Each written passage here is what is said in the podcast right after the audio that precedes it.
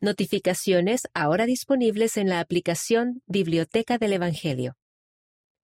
La aplicación Biblioteca del Evangelio tiene nuevas configuraciones de notificaciones que pueden alertarle cuando se publica contenido nuevo. Hay tres tipos de notificaciones. 1.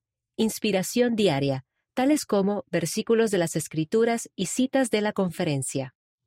2 recordatorios, tales como planes de estudio y notificaciones para eventos en vivo. Y tres, actualizaciones, tales como mensajes proféticos y nuevos ejemplares de revistas de la Iglesia.